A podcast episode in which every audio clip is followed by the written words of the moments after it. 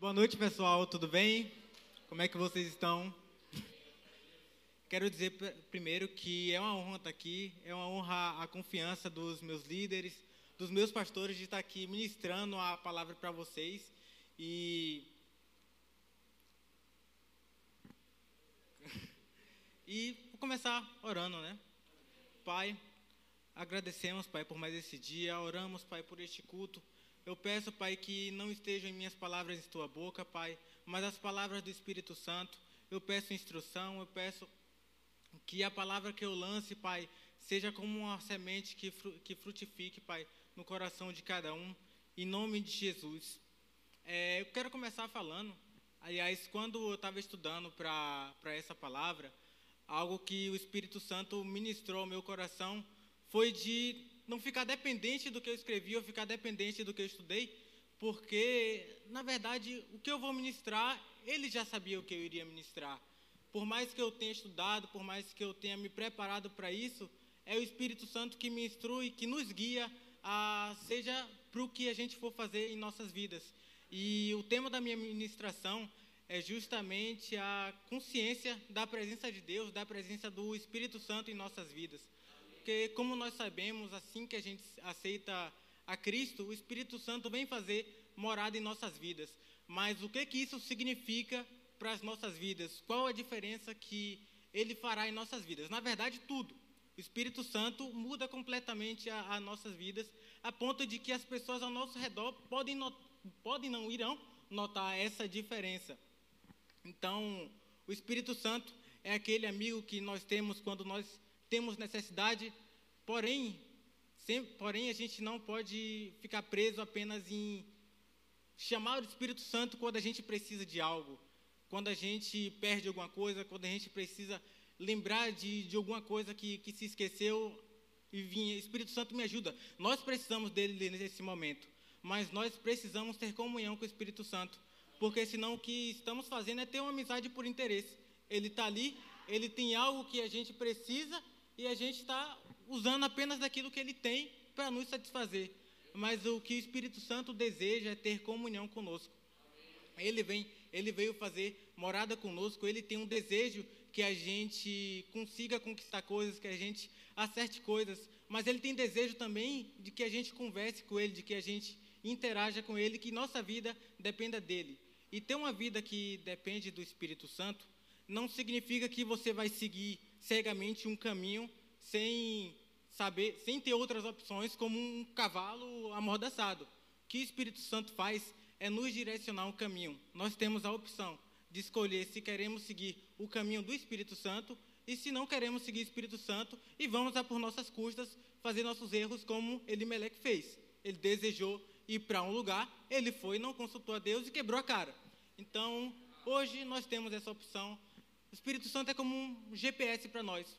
Ele nos diz a rota que nós podemos seguir e nós, por opção ou não, decidimos seguir aquela rota que ele nos mostrou ou se nós decidimos seguir o nosso caminho.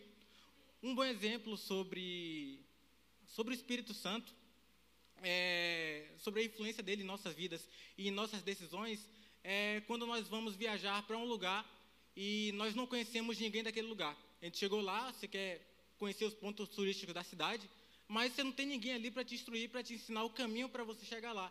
Então você pode ir às suas custas para o local que você quer, seguindo rua, errando rua, subindo, descendo, como uma vez a gente acabou fazendo em uma viagem que a gente não consultou nem o GPS, a gente saiu seguindo, ou você pode ter um guia turístico que vai te ensinar o caminho, que vai te mostrar o caminho mais eficiente a chegar no destino que você quer.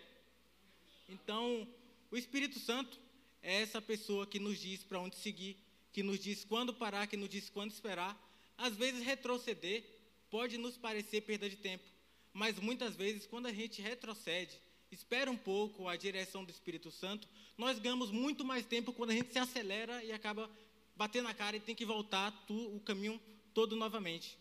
E um outro exemplo sobre o Espírito Santo é que ele pode nos ajudar, ele quer nos ajudar.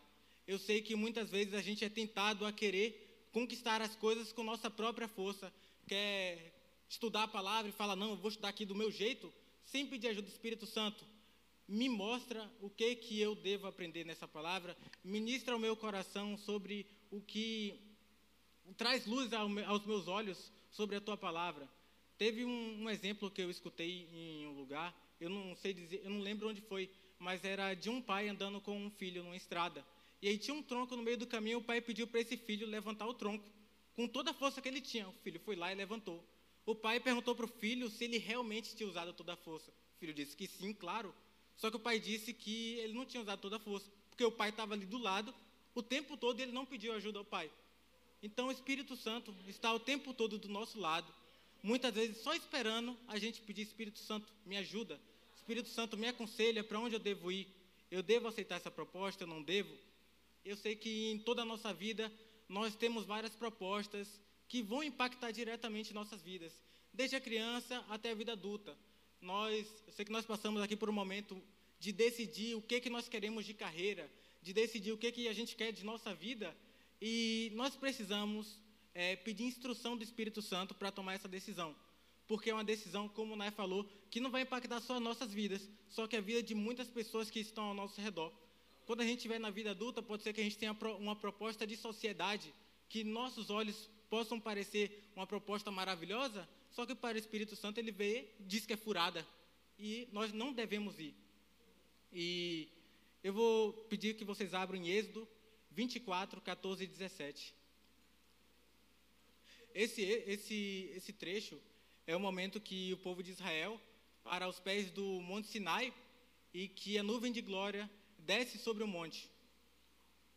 E disse aos anciãos: Esperai a ti aqui, até que tornemos a voz, e eis que Arão e Ur ficarão, ficarão convosco. E quem tiver negócio, se achegue a eles. E subindo ao monte, e subindo Moisés ao monte, a nuvem cobriu o monte. E a glória do Senhor repousou sobre o monte Sinai, e a nuvem cobriu por seis dias. E ao sétimo dia, chamou Moisés no meio da nuvem. E o parecer da glória do Senhor era como fogo consumidor no cume do monte, aos olhos dos filhos de Israel. Então, o que, que eu quero dizer com essa palavra? Como é que a gente vai ter comunhão com alguém?